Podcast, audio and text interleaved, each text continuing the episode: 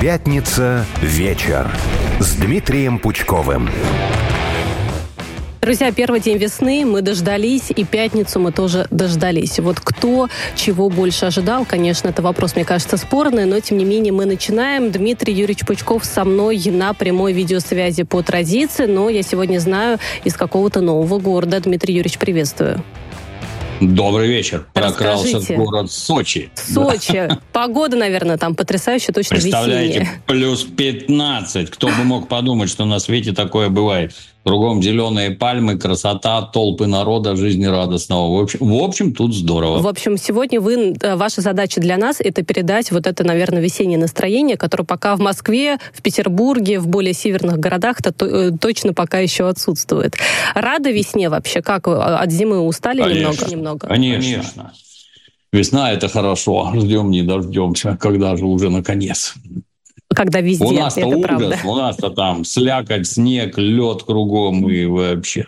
Да, март еще надо пережить по-своему, там и грязь и прочее, прочее. Ладно, давайте к новостям переходить. Я предлагаю да. начать с самого такого свежего и нашумевшего. Мы поговорим а, про Германию, потому что в Минобороны отказались комментировать ту информацию, которая распространилась у нас сегодня, в том числе Маргарита Симоньян об этом рассказала в своем телеграм-канале. Там, в общем, есть расшифровка записи разговора а, немецких военных, которые говорят об ударе по Крымскому мосту. Как можно ударить, когда можно ударить, запись — это разговор, да, непосредственно велся а, якобы 19 февраля. Но смотрите, Германия отказывается комментировать, в России уже прокомментировали, Захарова говорит, что таким образом немецкие военные открыто признают, что ведут войну. Дмитрий Медведев говорит о том, что немцы теперь это заклятые враги России. Ну и помимо этого в Совете Федерации Федерация тоже, к примеру, реагируют и говорят, что, конечно, руководство Германии надо заставить дать какой-то комментарий. Вот как думаете, немцы-то отреагируют в итоге? Что прокомментируют, когда прокомментируют? Каков будет ответ? Перво-наперво надо поздравить наших разведчиков с такой прекрасной работой. Как можно было перехватить разговоры столь высоко поставленных чиновников? Ну, далее, а даже ничего нового мы не открыли. Поставляют ли страны НАТО оружие на Украину? Конечно, поставляют. Ну, танки «Леопард», например. Кто поставляет? Ну, Западная Германия, да. Бундесрепублик Дойчланд. Поставляют ли боеприпасы? Да, поставляют. Что они где-то это скрывали, что они поставляют эти ракеты «Таурус»? Никак нет, тоже поставляли. Просто здесь некий конкретный аспект обсуждается, что вот бы нанести удар по Крымскому мосту. Теми самыми и... ракетами «Таурус», да, которые вы упомянули. Да, да. Ну и там тоже интересное замечание звучит, что получится просто дырка. И что 10 ракет для этого не хватит, и даже 20 ракет для этого не хватит. Ну а раз не хватит, то тут другой вопрос встает. А как вы собираетесь там ПВО преодолевать 20 ракетами? Ну, их 100, что ли, надо запустить, что 80 собьют, а 20 прорвется. Ну, как-то я теряюсь.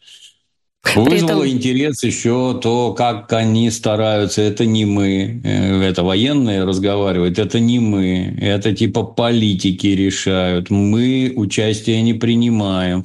Как обучать, обучать личный состав с Украины, отправлять своих туда? Не, вроде как-то не очень. Хотя американцы, французы, англичане отправляют, из разговора становится понятно. А вот, может, мы сами в Польшу поедем? Нет, в Польшу ехать нельзя, особенно на машинах. А связь можно установить с Украиной? Тоже нельзя, не дай бог узнают. В общем, ну, с моей точки зрения, там налицо все признаки подлинности, что это не какая-то там выдумка, ну, допустим, наших разведчиков, а самое, что ни на есть настоящее. Ну, как же, друзья, как же так получается, что вы не участники конфликта? Самые, что ни на есть участники. Вон как подло тут сидите, обсуждаете, якобы это не мы, на самом деле вы. Ну да, а мы правда? сегодня с вами, да, про участников да. и про вот такой прямой конфликт, э, который при этом продолжают зарубежные наши коллеги, партнеры, враги, в общем, э, обсуждать. Еще французы отличились, конечно, этой неделе, но об этом чуть позже. Вот смотрите, как вам кажется, случайно или нет, а, появилась еще следующая информация, что проходящие обучение на F-16 украинские пилоты, они начали отрабатывать удары по воздушным и наземным а, целям. То есть вот как будто бы а, не случайно такие сообщения появились сразу сразу после вот этого разговора, точнее, да, то, что слили все эти разговоры немецких военных. Ну, тут тоже следует помнить, что эти ракеты «Таурус» – это ракеты воздушного базирования, так называемые. Их запускают с самолетов. И все немецкие ракеты, которые прилетали по территории республик, они запущены с самолетов. Подо что они их там крепят? Под наши сушки или под какие-то эти, не знаю, что у них там есть. Никакой разницы нет. Это говорит о том, что у, на Украине авиация есть, авиация это работает, и нам наносит определенный ущерб. А прямые поставщики – это, оказывается, немцы. Вот кто бы мог подумать, а? Они же учат украинцев, они же натаскивают их на различные виды боевых действий. Ну, тут это, если в корень смотреть, это ничего не изменит в текущей ситуации и ничем не поможет украинским войскам, потому что подогнать сотню хотя бы самолетов никто не может, у них столько нет. Э, обучить такое количество украинских пилотов никто не сможет, у них столько нет. А своих они что-то не посылают, даже наемников. То есть это, это нормально для них. А ты пиши рапорт об увольнении. С сегодняшнего дня ты в вооруженных силах Соединенных Штатов Америки не служишь. Ты по, по зову сердца поехал на Украину. Вот так это у них обычно выглядит. Нет, даже такого нет. Мы не видим. А самое главное, нет самолетов. А значит, не будет и никаких успехов. Ничего это не изменит. Ни 50 ракет, ни 100, ничего это не поменяет. Но нагадят, да, нагадят. Это правда, это правда. Я предлагаю сейчас обратить свое внимание и поговорить еще об одном важном событии, возможно, даже ключевом, которое было на этой неделе. Это послание Путина к Федеральному собранию, а потом уже к международке еще раз вернемся. Мне кажется, все-таки, знаете, мы должны с вами подавать пример. Мы же часто говорим о том, что хватит смотреть на Запад, да, надо смотреть то, что происходит в том числе у нас. Вот поэтому я предлагаю сегодня а, про Путина поговорить, скажем так, отдельно, емко, ну, а, есть что обсудить обсудить. Давайте с общего впечатления, все-таки больше двух часов президент так или иначе да, а, говорил, что, какие изменения нас ожидают, какие деньги и суммы на это выделяются. Ну и получается, что еще было важно и почему было важно именно в этом году, потому что не только как действующий президент он об этом рассказывает, но и как кандидат в президенты. Ваше впечатление, что услышали, отметили для себя? Ну, перво-наперво всегда обращаю внимание на то, как он это говорит. Президент по-прежнему, как всегда, бодр, энергичен, трезво мыслит, правильно говорит. Вот это, на мой взгляд, самое главное. Далее, в интонациях. Лично я не вижу никакого пораженчества, уныния. Парни, все пропало, тоже нет. Все понятно. Да, ситуация непростая, но вот есть, дорогие друзья, способы решения. Вот мы двигаемся, вот это будет доведено до конца, вот это, вот это, вот это и вот это. Четко и понятно. Это, ну, я не знаю, это же даже на прямых линиях всегда видно, что президент глубоко в теме того, о чем задаются вопросы. Цифры знает, тенденции видит, людей ответственных знает лично. Никаких там этих помощники с документами не подбегают. Нет, видно, что он с этим работает. И это очень важно. То есть, вот самые такие эти, я не знаю, на чисто эмоциональном уровне, ну, все прекрасно. Говорит про школьников, да, части. и про студентов, и про пенсионеров. Да, то есть, да, все, да. все, все категории, все сферы, да. Да, что касается содержательной части, ну, не будем кривляться, это программа жизни страны на ближайшие, ну, как сказали, 6 лет, ну, с моей точки зрения, там побольше, чем на 10 расписано. То есть, вот, магистральные направления того, куда Россия пойдет, как это видится и какими средствами можно решать. Опять-таки, и куда идти, понятно, и что делать, ясно. И, о ужас, деньги на все это есть. Но слушал с очень большим удовольствием. Мне было интересно. Получилось послушать онлайн, да, непосредственно в режиме реального времени? Ну, ну нет, я в это время я работаю, поэтому попозже. Ну потом, послушаю, ну потом. Да. И мне кажется, самое главное, что услышали, а там уж а? кто как мог, это правда. Знаете, что я еще отметила? Конечно же, дали а, нам новое определение, а, кто такие люди, которые называют себя элиты. Да? Очень важно, подчеркнул президент, что значит это не те, кто себе карманы набили в 90-е, это те, кто сегодня именно служит в интересах а, страны. Вот я думаю, что, во-первых, Дмитрий Юрьевич, вы а, представитель той самой и новой а, элиты, получается. И мне кажется, в вашем окружении таких представителей тоже много, или нет? Я старая. Нет, уж новая, подождите, мы тут, на, мы тут на благо вообще-то, знаете, ну, старая это не в значении воровства, а старая в значении того, что вы тогда, мне кажется, уже тоже служили так или иначе, да, на благо страны, так и сейчас вот продолжаете. Ну, тут как получается, то есть, ну, все мы живем давно, все мы прекрасно помним, как в стране проходила приватизация. Происходило следующим образом. Люди, значит, э, в прессе, в СМИ постоянно долдонили, что коммунистическая командно-административная система, она неэффективная она ничего не способна произвести, ничего сделать. Ну, слушать было странно всегда, потому что вон во времена Великой Отечественной войны как-то коммунистическая система капиталистическую просто победила, растоптала и сломала. Ну вот теперь она неэффективная. А эффективные только частные собственники. Надо отдать им в руки собственность, и тут же все заколосится, расцветет.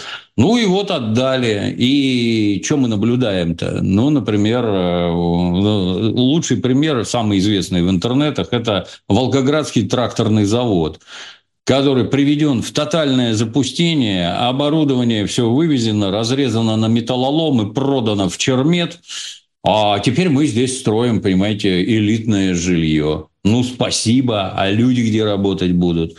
А где они деньги зарабатывают? А налоги кто На платить то же будет? самое а элитное трактора... жилье, да, какое-либо, да, которое да, находилось да. бы в другом а месте. кто будет делать? На чем пахать, на чем растить там туда-сюда? А, не ваше дело. А дальше внезапно все деньги оказываются выведены за пределы Российской Федерации, и эти эффективные собственники там все что-то в Ниццах покупают, я не знаю, в Майами живут, еще где-то. Пардон, у меня ровно один вопрос. Покажите результаты вашего эффективного труда. Вы все сломали и испортили. Вот, вот где результаты-то? Ну и теперь приготовьтесь. Самое страшное. А если ты не умеешь работать, тебе дали, а ты не умеешь, может, не хочешь, может, не способен – ну, попробовал, да, попробовал. Все, все понял сам, показал окружающим. Ну, а теперь отойди в сторону. Все. Найдутся другие, которые умеют работать, хотят работать и будут добиваться результатов. Вот так вот оно и повернется. Побыл элитой, не справился, дорогой. А знаешь почему? Потому что ты дурак и сволочь, ты страну свою ненавидишь, ну или как минимум не любишь. Ну, ну значит, не надо это тебе. То орали, что все это построено там на костях и крови миллионов загубленных, а теперь, значит, все коту под хвост – и деньги на Запад. Да, это кто это такое решил? Нет, так быть не должно. Поэтому и элита должна быть другая. Та, которая любит родную страну, та, которая хочет ей добра, которая любит свой народ и которая хочет ну, двигаться как это раньше говорили, в светлое будущее. От Давайте которой работать. есть польза, да, уж простите, да. но мне кажется, да, это важно. Да, да. Давайте работать, да. Давайте вот о чем поговорим. Глава Пентагона Ллойд Остин, он допустил прямое столкновение НАТО и Российской Федерации в случае поражения Украины. А мы понимаем, что, собственно, мы вот к поражению Украины и идем. Песков назвал заявление крайне безответственным. Но вы знаете, когда такие заявления делают, а таких заявлений в последнее время очень много, значит, да, говорят э, с какой-то лишней легкостью о возможном применении ядерного оружия. Вот про столкновение НАТО не первую неделю мы с вами беседуем. Один лидер оскорбляет э, другого лидера, и ничего страшного в этом нет. У меня, когда я это читаю, знаете, возникает желание, как у какой-нибудь учительницы, значит, поставить всех в угол, я не знаю, или собрать дневники, написать им двойки, как-то отшлепать и сказать, что, знаете что, идите, учитесь разговаривать со старшими. Вот еще даже как-то так э, хочется добавить. Ну, в самом деле, ну что за заявление? Ну, это, с одной стороны, это разговоры, то есть просто сотрясение воздуха. С другой стороны, это разговоры крайне опасные. То есть, а вы что, на полном серьезе считаете столкновение? Вы, ну, вопрос, а как вы себе представляете? Он же там министр обороны. А как ты себе представляешь столкновение твоей страны с ядерной державой? Вот как ты это представляешь? Какое количество баллистических ракет там взметнется из России и отправится к тебе? Вот как ты это представляешь? Сколько городов, в Соединенных Штатах накроют наши ядерные эти заряды. Какое количество жертв ты вот хотя бы приблизительно можешь предсказать? Там 10 миллионов убитых сразу, 20, 30, сколько получится. И вот такие цифры озвучивай. Ты не про возможности какие-то говори, а говори, чем это светит. Дальше говоришь, что это ты все спровоцировал, это ты двигал НАТО на восток, это ты разжигал конфликт на Украине, и это ты виноват в развязывании ядерного конфликта. Но нет, тут надо, во-первых, там хорошая мина при плохой игре. Что, слили все, что могли, да? Как там, Андрей, помогли тебе твои ляхи? Сколько денег вы туда впрудили? Полтриллиона уже, да? Сколько оружия вбахали? Сколько человек обучили? И что? Ничего? О, мы можем сами ввязаться в конфликт. Ну, попробуй. Я не знаю. Ну, ну задача любой войны – это победа. Победить, захватить территорию, захватить ресурсы, еще чего-то там в ядерной войне никаких плюсов нет. То есть, если здесь вы рассчитываете получить в результате победы какие-то бонусы, там, отхватить территорию, захватить ресурсы, то в случае ядерной войны не победит никто. Вы для этого хотите это затеять? Ну, тут уж как-то совсем к психиатру пора. Поэтому, ну, Повторюсь, с одной стороны, это сотрясение воздуха, но речи исключительно опасные. Правильно всегда большевики про них говорили, что это они разжигатели всех конфликтов на планете Земля. Не остановятся ни перед чем вообще. Будут вот гадить до последнего, как только могут. Это действительно так. Знаете, несколько дней назад включила BBC, ну, из таких журналистских интересов. Там, значит, начиналось интервью. Некая ведущая берет у стол Столтенберга. Первый вопрос, который я слышу, а это правда, что Россия собирается напасть на НАТО? Вот понимаете, то есть это же преподносится совершенно иначе. Вот конечно, мы тут пытаемся да, донести. Вот, Татьяна, угу. я, я даже не знаю, я, я солдатом служил, но если вы готовите некую военную операцию, это подразумевает некую там концентрацию, сосредоточение сил и средств. Если у вас там, допустим, контингент в 100 тысяч человек, то нам надо подготовить, ну, хотя бы 200, лучше 300, а чтобы наверняка, то 500. А значит, надо подтянуть еду, которую солдаты будут есть по ходу наступления, солярку, на которой они поедут, танки, машины, самолеты, боеприпасы. Это невозможно спрятать. Это раньше-то невозможно было спрятать. Сейчас невозможно принципиально это все видно. Покажите, покажите, где Россия хочет, собирается и хочет на вас напасть. Покажите. Ничего нет. Тогда о чем речь? Я вот чисто для справки, в прошлый раз говорили, я опять повторю, что Россия воюет на Украине исключительно малыми средствами. Малыми. Когда мы туда заходили, то зашло, ну, примерно 150 тысяч российских войск против 750 тысяч украинских. Как это похоже на готовность идти до Лиссабона? Ну что за бред вообще? Чушь какая-то. Ну, они старательно пугают собственное население, дабы население было на стороне правящего режима. Вот-вот, вот-вот кровавая Россия нападет. Затяните пояса, забудьте про зарплаты, потому что страшная Россия хочет на нас напасть ложь, как и все, что они говорят. Это правда. А давайте пару слов еще про французов. Там вообще ведь все было интересно. Значит, сначала Макрона, помимо Макрона еще э, в Словакии тоже были такие заявления, что, значит, военные НАТО и Евросоюза могут быть отправлены на э, Украину. Потом, значит, э, все страны Евросоюза начали говорить, нет, вообще у нас таких планов нет. Макрон говорит, нет, я сказал все правильно. Глава МИД Франции, да, вот последнее слово было пока за ним, что французы все-таки не будут идти на Украину. По крайней мере, французы не будут умирать на Украине и за Украину. Mm-hmm. Да, вот такое было заявление. Там такое ощущение, что Макрону что, терять нечего, поэтому вот он что хочу, то говорю тоже. В, в, в, чем, в чем смысл был э, этого послания? Ну, во-первых, он лжет, естественно, как и все западные политики. Французские военные на Украине воюют изначально, причем не советниками, а именно воюют.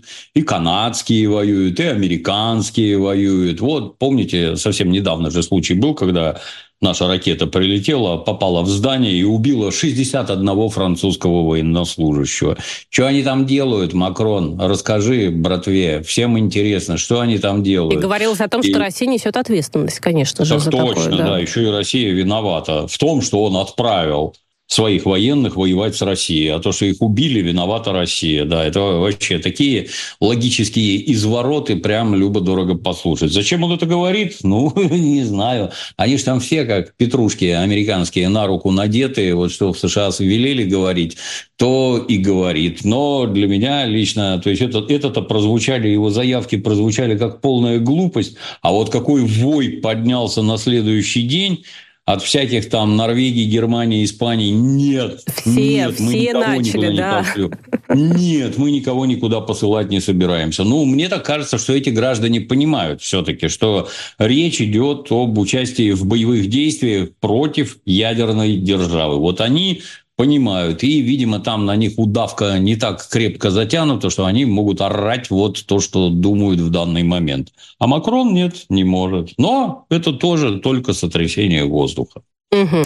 Смотрите, появилась э, сегодня тоже в доступе, значит, устаревшая, устаревший проект э, по договоренностям между Россией и Украиной, когда вот это было еще в марте 22 года, американская пресса Wall Street Journal опубликовала. Ну вот uh, теперь можно узнать, какие же все-таки договоренности могли быть достигнуты. Значит, во-первых, Крым остался бы за Россией, статус ДНР и ЛНР был бы определен в ходе личных переговоров. Херсонская, Запорожская область вообще в тот момент о них не говорили соответственно, это бы, наверное, осталось бы частью Украины. При этом Украине разрешили бы а, быть а, членом Евросоюза, но запретили бы вступать в НАТО. И там был вопрос еще о количестве а, оружия да, и вооруженных сил на территории Украины. Ну, просто ограни- ограничили бы. Читая вот это вот все, понятное дело, что это уже устаревший проект, уже все, что только можно, уже, друг, э, другая ситуация. И вот у меня сложилось впечатление, что, конечно, Украина, простите, ну, профук около самый выгодный для себя вообще вариант развития событий. Но они же не самостоятельные, не они принимают решение, что дальше будет, не они. Решения принимают в Вашингтоне. Сказали не соглашаться ни на что, потому что, очевидно, были твердо уверены в том, что Россию поломают. Такое количество санкций, а тут еще боевые действия. Не-не-не, справимся. Радует здесь другое. То есть это было и прошло. Радует здесь другое, что предложение Владимира Владимировича раз от раза все скромнее и скромнее. Вот тогда предлагали богато, а теперь предложим меньше, а теперь предложим еще меньше. И у меня, в общем-то, лично мне бы хотелось, чтобы не предлагали больше вообще ничего, только диктовали свои условия. Условия простые, незатейливые. Для начала все территории на левом берегу Днепра – это раз. Во-вторых, побережье Черного моря. Вот там Николаев, Одесса и до Приднестровья. И это наше. Ну, а потом мы посмотрим, о чем с вами говорить. Про оружие, полицию там и всякое такое. Вот план от Дмитрия Юрьевича Пучкова. Пусть слушают, собственно говоря, все, кому это необходимо, а там такие заинтересованные люди все-таки должны быть. Коротко скажу, что Дания вслед за Швецией закрыла расследование взрывов по Северным потокам. Германия якобы продолжит расследование. Ну уж посмотрим, что там у Германии получится. Россия, понятное дело, в итоге ее вообще мнение не спрашивают, как это и было. Мы сейчас уходим на новости, а после новостей новостей уже к внутренней повестке больше возвращаемся.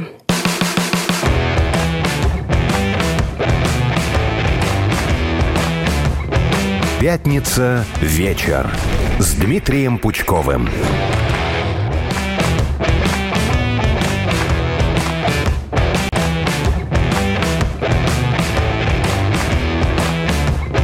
Пятница вечер с Дмитрием Пучковым. Ну что, идем дальше. Прямой эфир продолжается на радио «Спутник». Это пятница вечер. Татьяна Ладяева, микрофон и Дмитрий Юрьевич Пучков. С нами сегодня из Сочи на прямой видеосвязи. Дмитрий Юрьевич, давайте еще раз поприветствуем, кто к нам только что э, подключился. И поблагодарим, наверное, тех, кто с нами остается. С каждым разом таковых все больше и больше. Это не может не радовать.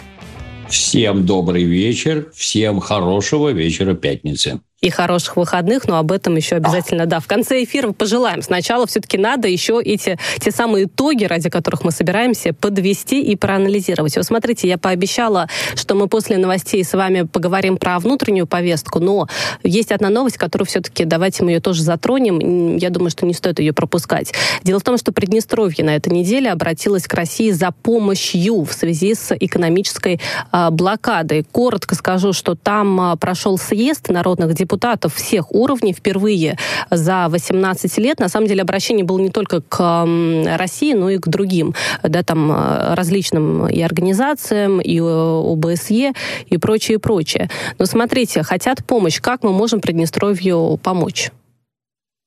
Хм. Ну, в первую очередь, материально, естественно. Как? Ну, то есть отправить гумпомощь, допустим, да? Да, в обязательном порядке, да. Помочь продуктами, едой, деньгами, по-всякому. Ну, там тревожит-то всех гораздо больше не столько это, сколько вопрос с находящимися там боеприпасами советскими. Постольку, поскольку это западные границы Советского Союза, то Советский Союз, напуганный предыдущим нападением европейцев в 1941 году, готовился к очередной войне очень и очень серьезной. И там запасено гигантское количество боеприпасов. И, собственно, обеспокоенность у людей вызывает в первую очередь Э, возможность нападения со стороны Украины для того, чтобы захватить эти советские боеприпасы. Ну, вот это да, вот это вот тревожно, исключительно тревожно. Что с этим делать? Ну, я не это, я не политик и не военный. Для меня загадка, зачем они там лежат до сих пор, почему мы их оттуда не уволокли. Но раз не уволокли, на мой взгляд, там э, параллельно с гуманитарной помощью надо готовить все это к ликвидации, чтобы это не досталось вообще никому. Мероприятие получится громкое, но тем, кто хочет на это позариться, следует об этом думать, что не получат ничего, кроме результатов сугубо катастрофических. Угу. Вот еще, знаете, Помогать мне показалось...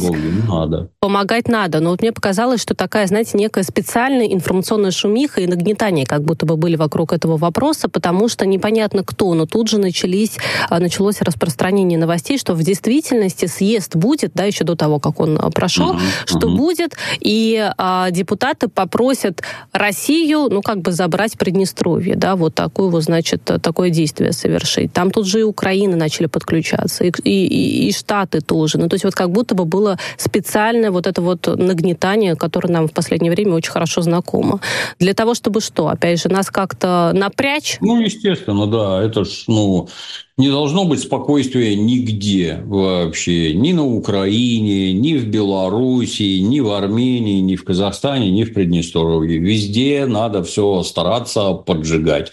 Ну, к таким вещам надо быть готовым. В покое нас не оставят никогда. Только когда по башке получат как следует. И да и то не оставят, что, мне кажется, да, все равно. Что этим, ну, умерят пыл, возможно, что все-таки вот не надо так яростно лезть. Ну, Смотрим пока. Будем наблюдать. Будем наблюдать действительно за Приднестровьем. Это тоже такой регион, за которым мы всегда следим. Что дальше? Депутаты приняли наконец-то закон о запрете на размещение рекламы на ресурсах и на агентах. Мы с вами об этом уже так или иначе говорили. Но вот, а, собственно говоря, как только закон приняли, первые а, последствия и начались для тех самых иностранных агентов. Ну, во-первых, проект «Скажи Гордеевы» приостановил а, свою работу из-за запрета рекламы. Катерина Гордеева, иноагент, сказала о том, что не знаем, как дальше работать. Ну и, к примеру, посчитали другие СМИ, хотя сам, заявление сам иноагент Юрий Дудь не делал, но считают, что лишится он до 70% всех своих рекламных доходов после вступления в силу этого закона. А, смотрите, как вам кажется, а, наверное, говорить об исчезновении иноагентов совсем после принятия закона, но мы не будем, потому что так или иначе они получали еще какие-то деньги из-за рубежа, соответственно, будет все равно как-то ну, на что жить. Но какую-то часть они заработка потеряют. Ну, там огромные деньги. Многие не понимают, сколько эти люди зарабатывают на Ютубе. Там огромные деньги. Это ежемесячно сотни тысяч долларов. Ежемесячно. Вот. Сам к себе каждый желающий может примерить. Вот как он может жить, например, на 100 тысяч долларов в месяц. Ну, прикинуть, сколько он сейчас угу. тратит, и посмотреть, как это будет. Тут у меня вызывает э, просто натурально изумление. А что а чё два года ждали? Вот, например, в феврале 22 года началась СВО, и уже в августе, например, мне канал на Ютубе ЦРУ выключило. Вот у меня там 3 миллиона 200 тысяч подписчиков. То есть я, так сказать, окормляю такое количество пользователей. Гораздо больше, это, это гораздо больше, чем у большинства телеканалов в, внутри Российской Федерации. Ну, наверное, если я занимаю пророссийскую позицию, то ЦРУ, под контролем которого работает YouTube, ну, этого ну никак не допустит. Поэтому пошел, шел бы ты лесом, дорогой Дмитрий Юрьевич, и в августе буквально там, ну, полгода, считайте, прошло.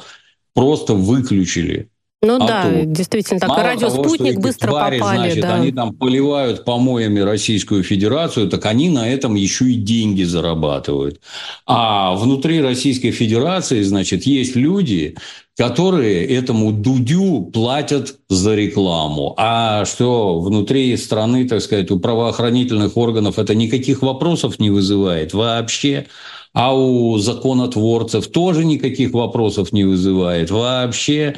Надо два года для того, чтобы в башке хоть что-то шевельнулось, что граждане Российской Федерации – спонсируют идеологии производства идеологических помоев, направленное против Российской Федерации. А чего вы для начала закон не примете вот, вот сразу, со старта, блин? Почему вы сразу закон не примете, что тот, кто переводит деньги вот на такие вещи, тот за это отвечает перед судом? Просто и без затей. А кара там нормальная. Вот либо деньгами ответишь, либо денег угу. нет, имущество конфискуем. Все. Почему этого не сделано?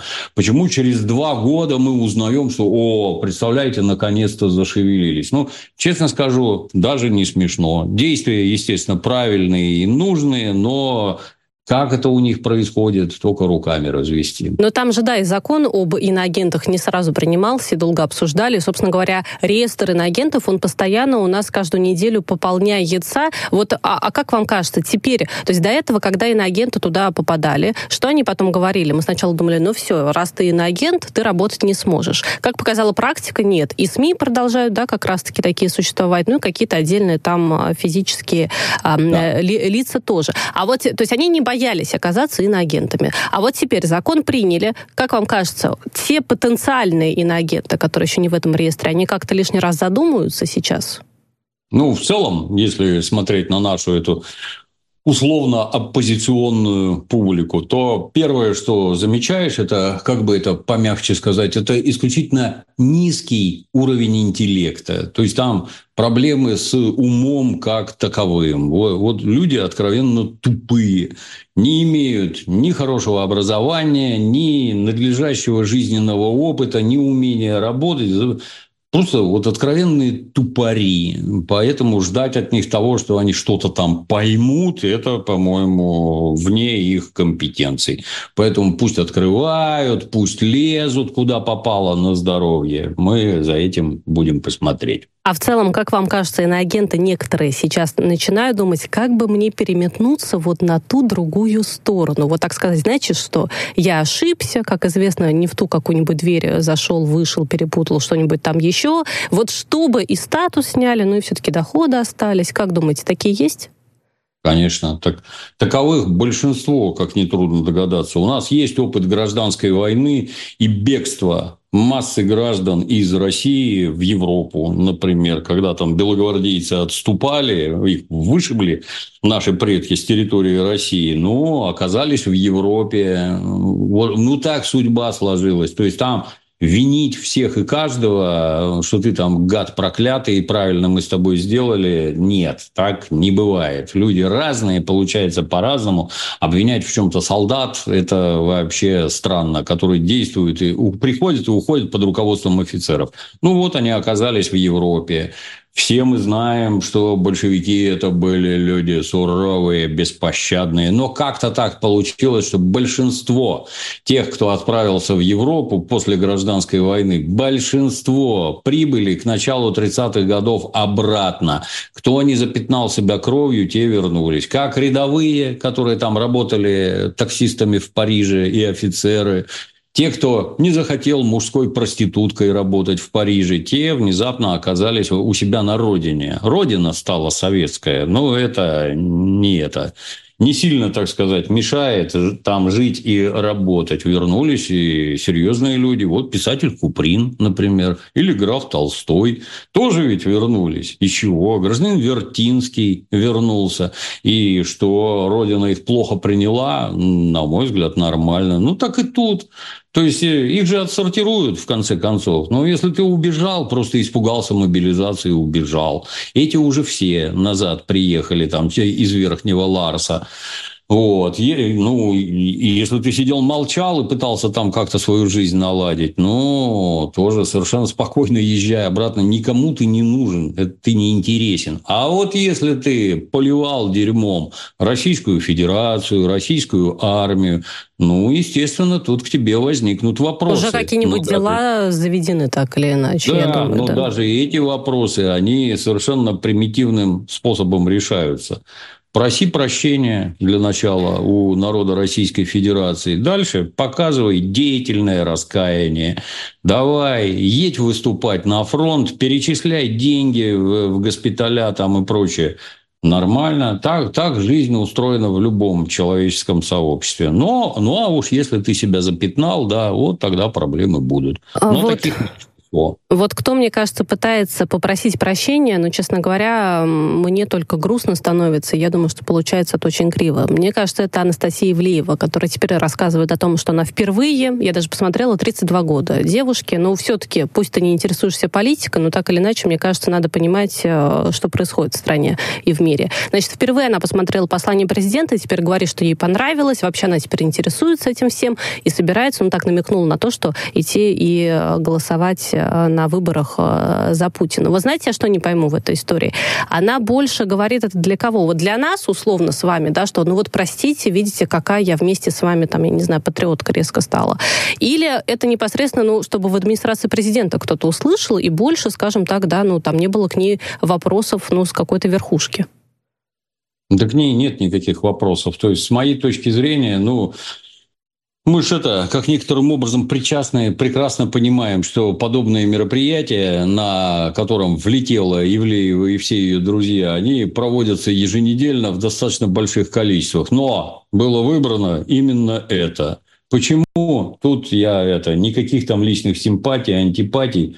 Просто чтобы другим неповадно было. Ее пример другим наука. Вот теперь смотри, что с тобой будет происходить. Вот у тебя, например, отмели контракты там с крупными банками, с крупными этими телефонными операторами.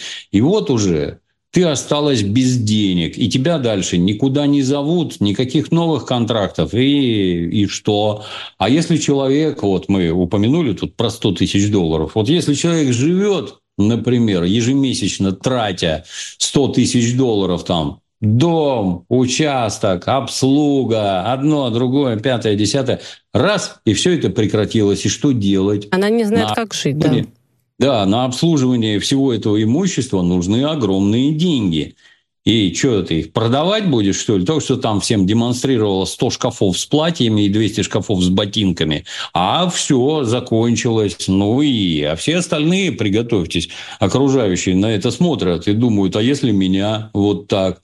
Наверное, надо фитилек-то прикрутить и вести себя приличнее. Что с ее стороны? Ну, я с недоумением наблюдаю. Я не знаю, по-моему, граждане, вот эти все эти, кто там, в театрах, в кино. Вы же там все время в этом клубке, в это кубло, змей, крыс, там назовите как хотите, где все друг друга ненавидят и изо всех сил стараются подсидеть. То есть вы же все понимаете, как мир устроен. Вы понимаете, что главнее государства в Российской Федерации никого нет и быть не может. Государство сейчас в откровенной беде. У нас война идет, наших людей убивают. Парни гибнут на фронте ради того, чтобы здесь жили и вообще дышали мы. Чего непонятного? Начались боевые действия, подхватила там свои юбки и побежала выступать по госпиталям. Не можешь выступать, значит, собирай фуры, там, я не знаю, с добром и отправляй на фронт солдатам, раненым, жителям, там, неважно чему. Если у тебя есть какие-то возможности к пиару, и представляешь, как картина-то радикально изменится – Парни, смотрите, я помогаю. Может, я там что-то не поддерживаю, но идет война, и это мой долг как гражданина поддерживать наших граждан. Вот я поддерживаю. Что могу, все делаю. Кто тебе мешает это делать? Даже при несогласии с политикой какой-то. Ну, если на это мозгов не хватает, я повторюсь, что первое, что бросается в глаза, это вот такой вот уровень интеллекта. Ну да. Если ты думаешь, у тебя много денег, и ты там Господа Бога схватила за бороду, ну, не знаю, в таком возрасте вроде уже пора понимать, что мир устроен не так, никого ты ни за что не схватил, а вот, а вот когда хватит тебя, все станет совершенно иначе. Печально смотреть. Просто Это печально. очень печально. Вечеринка вроде бы прошла, все только успокоились, да, и тут она дала, собственно, сама новый повод для вот такого некого скандала пересудов, потому что ее никто в итоге не поддержал, ни, те, ни условной оппозиции, и ни те, кто там, да, как-то да, поддерживают. Да, да, То есть, ну, никто. Ладно, хорошо, давайте вот эм, о таком э, новшестве поговорим, значит, про искусственный интеллект. Что интересного, Google пообещал исправить своего чат-бота с искусственным интеллектом после обвинения обвинение в том, что искусственный интеллект отказывается показывать белых людей, признавать вообще их роль в истории. Ну что там, значит, заметили историческую неточность. Правда, мне кажется, эта история уже давняя, просто тут до искусственного интеллекта э, дошли. Э, допустим, был запрос отца-основателя США. Бот выдает исключительно чернокожих. Еще спрашивают там непосредственно э, про что? А, про вообще покажи белых людей, да, вот такой был запрос. И он просто ничего не выдает. Ну, то есть как будто нет таких людей, понимаете? Вот они борются за вот это вот, э, чтобы все было э, честно. Запрос нацисты тоже чернокожих показывает. Давайте пофантазируем, до какого абсурда вот такие искусственные интеллекты могут э, вообще что нам показать. Вот я предположила, ну запрос мужчина, а он мне говорит, ну слушайте, вот только какие-нибудь представители нетрадиционных там всяких запрещенных э, движений, да. Семья, ну только мужчина и мужчина, к примеру. Или там человек, одни роботы. Вот какой абсурд может быть, если мы будем, вот, если точнее они там будут бороться за то, за, за что борются? Ну, это, как вы понимаете, тут это для начала надо определиться. Никакой не интеллект. Это некий алгоритм, алгоритм который чат-бот, обрабатывает да. запросы и подыскивает на них ответы. Внутри этого алгоритма руками выставлены всякие ограничения и направления. То есть, если вы, например, дадите ему запрос, а как вот мне средствами бытовой химии изготовить яд, он не будет вам ничего показывать и рассказывать. Вы задаете, а как с бытовой химией сделать взрывчатку? Он опять вам ничего не покажет. Потому что это на программном уровне в коде прописано, что такое нельзя. То есть создатели – вот четко втыкают, вот это можно делать, а вот это нельзя. Ну а дальше это они же руками втыкают эту самую толерантность, что если вот тут негры, здесь лесбиянки, там еще черти что, и в результате данный алгоритм выдает то, что в него заложили создатели. Для чего это делается? Ну, точно так же, как и все западные СМИ, это инструмент формирования общественного мнения. Ну, например, можно вот таким образом можно бороться с курением, например. А давайте не будем курить в общественных местах, там, где, где ты в людей дымом дышишь, вот давай не будем. День, я не знаю, у себя там дома на своем участке, вот там кури. Ну, хорошо ли это? Ну, конечно, хорошо. А, но нет, нет. У них совершенно другие задачи по промыванию мозгов. И этот самый искусственный интеллект, который, повторюсь, таковым не является, он используется в первую очередь для этого, для промывания мозгов. Ну, ну а то есть куда пользы можно куда... использовать, да. Вот вы да. хороший пример с курением привели. А гражданам так куда деваться? Граждане тупо вынуждены все это употреблять, потому что куда ни сунься, какой вопрос не задай, а тебе хоба, завернутое в соответствующую так в яркую обертку, дерьмо преподносят там, ешь, не обляпайся. Выглядит безобразно. Я все время с интересом смотрю, как нам, как нам рассказывали про ужасы коммунистической пропаганды. Мы среди, среди нее выросли, неплохо помним, что это такое. И глядя на нынешнее, меня постоянно вот натурально истерический смех разбирает. Вот ну, смотрите. Нет у, них, нет у них пропаганды. Вот не было и нет. Ну да, ну да.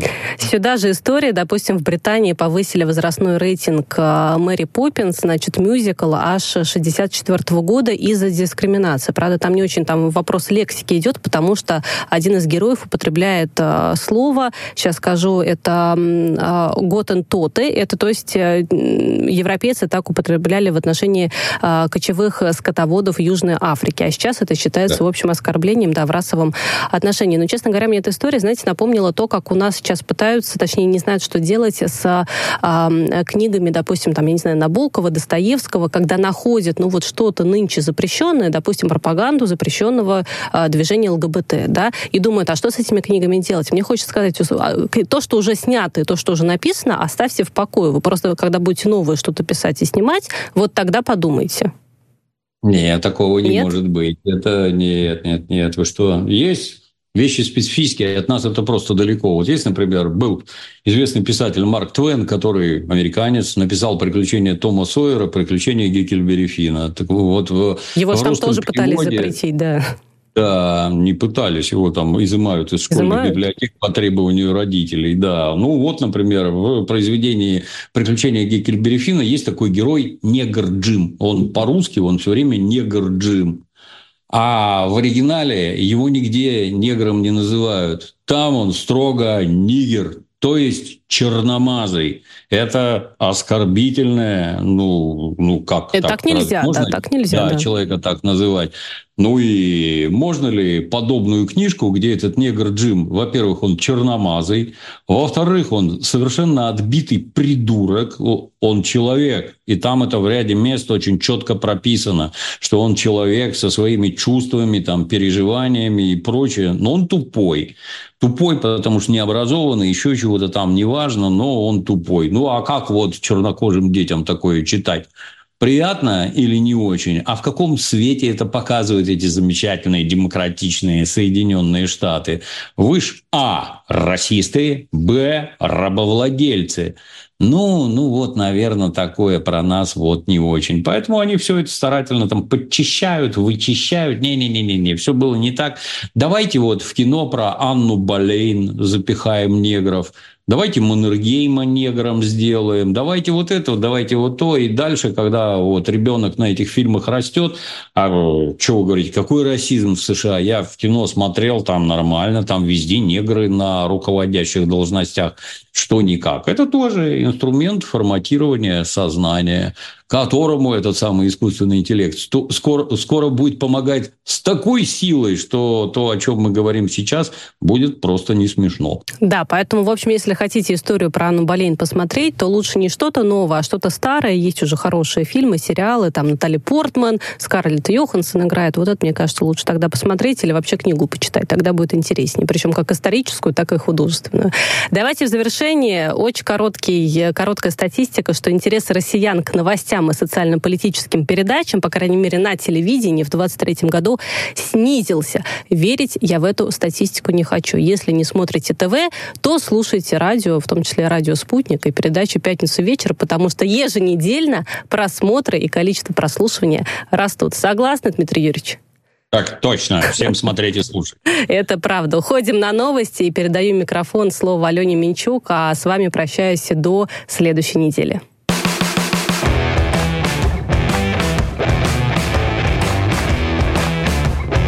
Пятница вечер с Дмитрием Пучковым.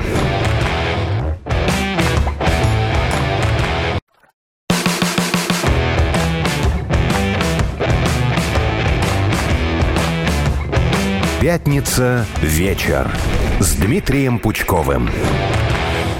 Добрый вечер, дорогие слушатели. В эфире программа «Пятница. Вечер» с Дмитрием Пучковым и у микрофона Алена Минчук. Дмитрий Юрьевич, здравствуйте. Алена, добрый вечер, да. Как вам в Сочи? Тепло? Отлично, плюс 15 вообще. Рыдал, просто рыдал.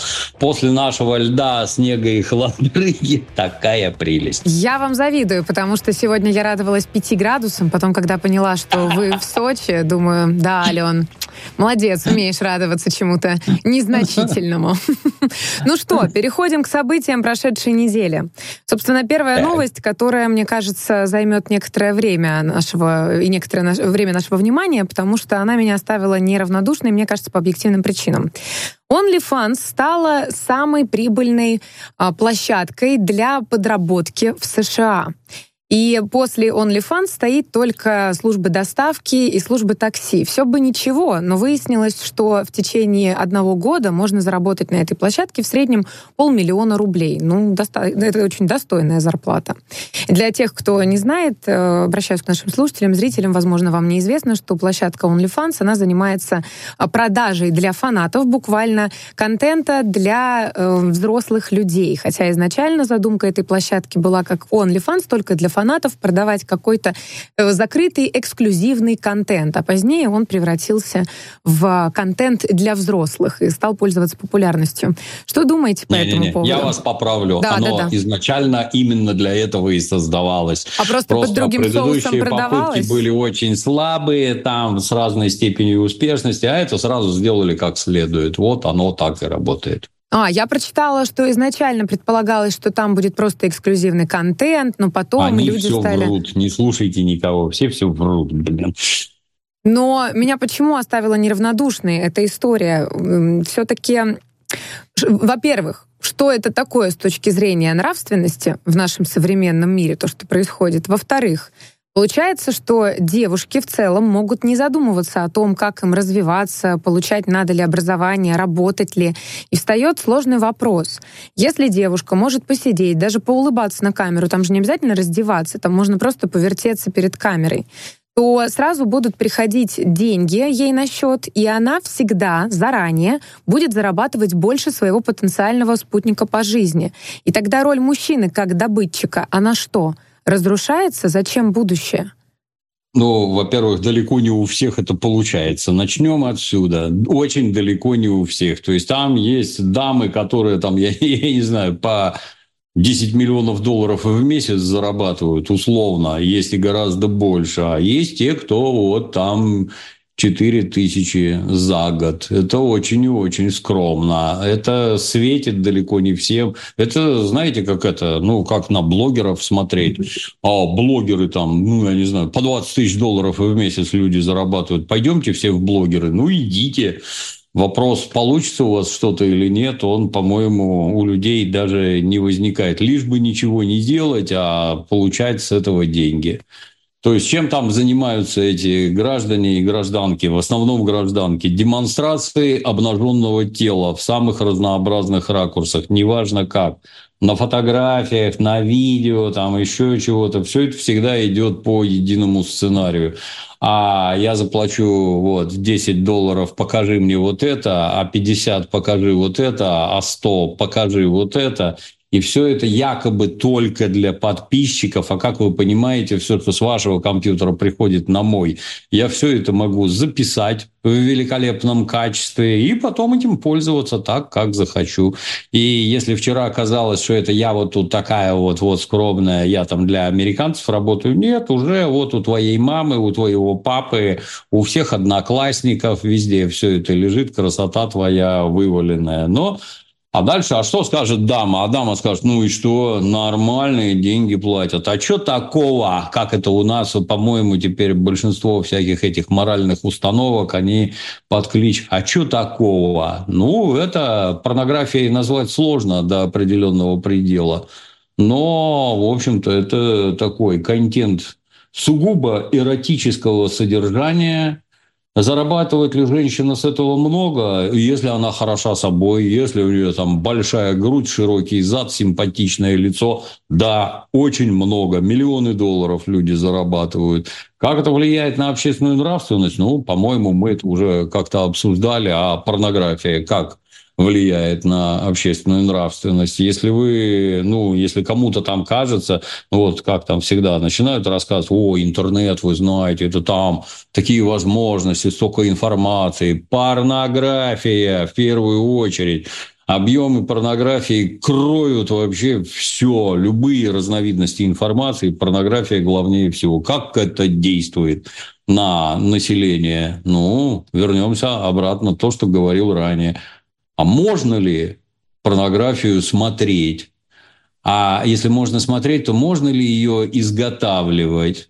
А если можно изготавливать, то можно ли принимать участие в изготовлении?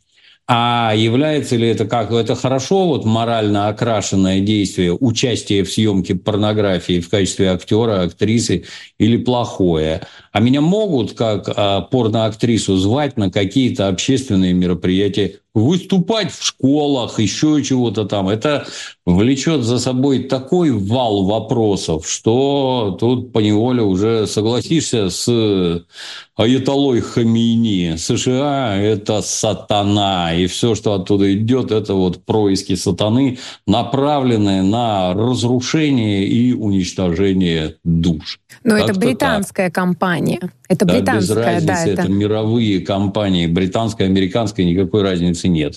Но у меня есть все-таки аргумент, что там не только порнография. Э, американская певица Карди Би заработала там деньги на обещании выставить какую-то эксклюзивную музыку и, собственно, своих фанатов посвятить в закулисье того, как она пишет Э, музыку. И если я не ошибаюсь, в первый же день она заработала около одного миллиона долларов.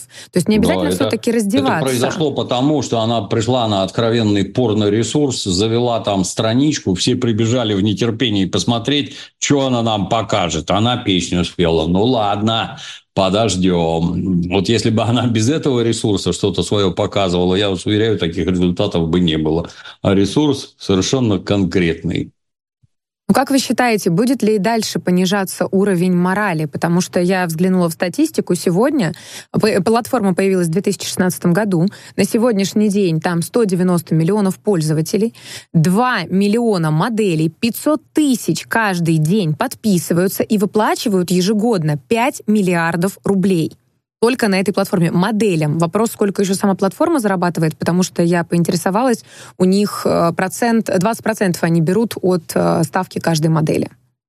Немного. YouTube у меня с роликов забирал 50% от заработанной рекламы, и то много получалось.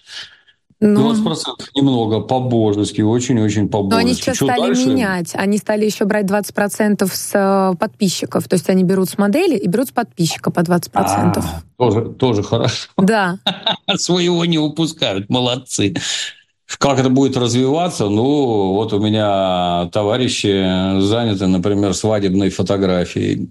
Свадебная фотография, это, как вы понимаете, там прекрасное белое платье, паренек в костюме, там мега укладка, макияж туда-сюда, отведите нас в такое замечательное место, антуражное, вот в такое. Здесь фотографируйте, там сфотографируйте, ну, кругом красота получается. Дальше времена меняются, а у нас вот первая брачная ночь зовите к нам срочно вот кто, кого-нибудь, кто, кто все это зафиксирует. Вот, вот вы наш, мы нашего ребеночка зачали, а тут у нас, смотрите, роды, тоже посмотрите, да, это всем должно быть интересно. Не только мужу, которого за каким-то бесом тащат в роддом, а дальше акушеры-гинекологи не знают, что делать не то роды принимать, не то этого барана отпаивать и нашатырем обнюхивать, потому что он через каждые три минуты падает в обморок и всем мешает, елы-палы, и маме, и ребенку, и бригаде. Нет, вы посмотрите. И что, это безмозглость вообще полная, она разворачивается, просто катастрофа, натурально катастрофа. Я поправлюсь, говоря да. о статистике, оговорилась, я же в России все-таки живу, сказала 5 миллиардов э, рублей, 5 миллиардов долларов, конечно же, в год. Баксов, да, э, да. Оговорочка у меня произошла по Фрейду, но я в России живу, так что простите.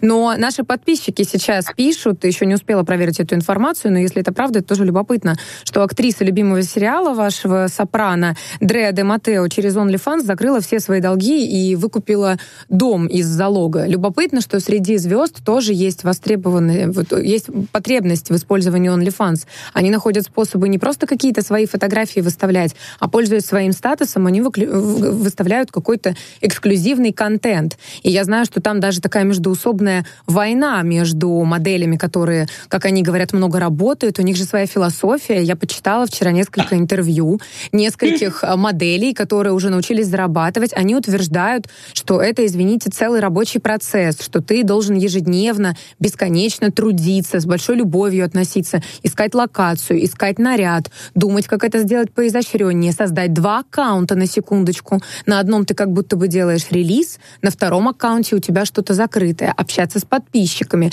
И OnlyFans создает максимально комфортные условия для того, чтобы в этом существовать. Можно, например, поставить запрет на использование, э, вот, э, чтобы твое, твое видео не появлялось в том или ином городе. И получается, что любая женщина может в тихомолку сидеть, зарабатывать таким образом.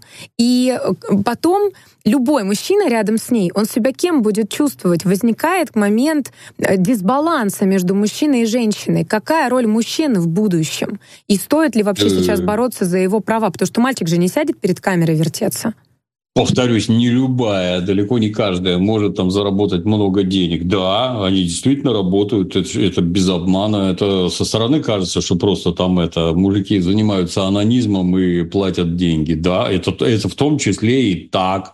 Но при этом там действительно нужны разные шмотки, разная косметика. Ну, то есть хочется как-то это Ключевое. Денег-то хочется заработать побольше. К этому можно приложить усилия. Выехать куда-то, сменить антураж, одно, другое, пятое, десятое. Да, это работа, возможно, не самая пыльная, но работа. А как? Э, это интернет очень многое в жизни поменял. То есть, когда дети, например, принялись снимать ролики, например, про компьютерные игрушки, выкладывать на YouTube и за рекламу получать деньги. И вдруг получается – что мальчик живет где-нибудь в Кемерово, например, а у него папа зарабатывает, папа, ну как, глава семьи. Вот папа зарабатывает 15 тысяч рублей, а мальчик 250. Как отношения выстраивать между мальчиком и папой? Никак. А как отношения выстраивать, если женщина зарабатывает, я не знаю, в 154 раза больше, чем ты? и а, зачем ты ей нужен. Но тут мы упираемся уже, так сказать, в это, в как устроено современное общество, где все сыты и одеты, и возникают совершенно другие проблемы. Все все время вспоминают, как мы с голыми задами бегали, и был тотальный дефицит. А вот когда дефицита нет, есть деньги, есть еда. Как семейная жизнь, например, устраивается? А никак нынешняя семья западная, это ж наш идеал, да, мы 30 лет туда лбом бились, а нормальная западная семья, она состоит из одного человека, один. Если тебе секса сильно хочется, ну, можешь вон там с кем-то повстречаться. Все. Вместе жить не надо. Это порождает дикие проблемы. Дети, никаких детей не надо. Дети – это адская обуза. Они не дают тебе развлекаться и получать от жизни удовольствие. Болеют, орут, требуют внимания, не, не надо никаких детей. Поэтому будет ли мужчина для женщины, которая зарабатывает в десятки раз больше, чем он, будет ли этот мужчина ей хоть как-то интересен, это все уже давно проехали, нет, не будет, ты не нужен. Ну, на время тебя можно позвать, а так иди ты лесом. Точно так же везде. То есть вот это западная семья, это один человек, все, больше не надо. Но это же просто попытка, опять же, разрушить общество и традиционные понимания о семье. А ну, меня, это меня специально заботит... делает. Или уровень благосостояния вырос в целом, что мы сытые теперь. Я неоднократно приводил пример, что в Советском Союзе, если ты идешь в ресторан, увидеть там девушку, сидящую одну, ну, ты или проститутка, или вообще непонятно, как здесь оказалось. Такого не может быть. А сейчас заходишь в ресторан, там целыми столами девчонки сидят. И они туда пришли не сниматься, не знакомиться ни с кем. Они пришли по это, вкусно поесть и друг с другом пообщаться. Не нужны им никакие мужики. Ну и точно так же мужикам не нужен теперь никто вообще. Люди, которые, э, ну как, э, наши недостатки – это логическое продолжение наших достоинств. То есть вот начали сыто есть, вкусно пить туда-сюда, исчезла материальная зависимость, женщины нормально зарабатывают, а значит от мужиков не зависят. Теперь вопрос, а зачем с тобой вместе жить? Ну, то есть, если ты сильно богатый, то понятно, тут есть смысл, зачем с тобой жить. А если не сильно богатый, а зачем ты нужен? Я одна со всеми своими нуждами справляюсь. Иди ты лесом, там носки тебе стирать, готовить, давай до свидания. И это не кто-то злой придумал. Это как раз наоборот, последствия обретения благосостояния. Вот. Меня сильно беспокоил вопрос, как же жить в таком обществе, потому что совершенно очевидно, что нельзя будет побороться с э, этой платформой никак она будет дальше uh-huh. и расти, судя по статистике. Но меня Конечно. успокаивает, что в 2022 году под санкциями гражданам России и Беларуси было запрещено регистрироваться и зарабатывать на OnlyFans. Так что, пожалуй, у нас все шансы пока что быть в безопасности от такого нового веяния.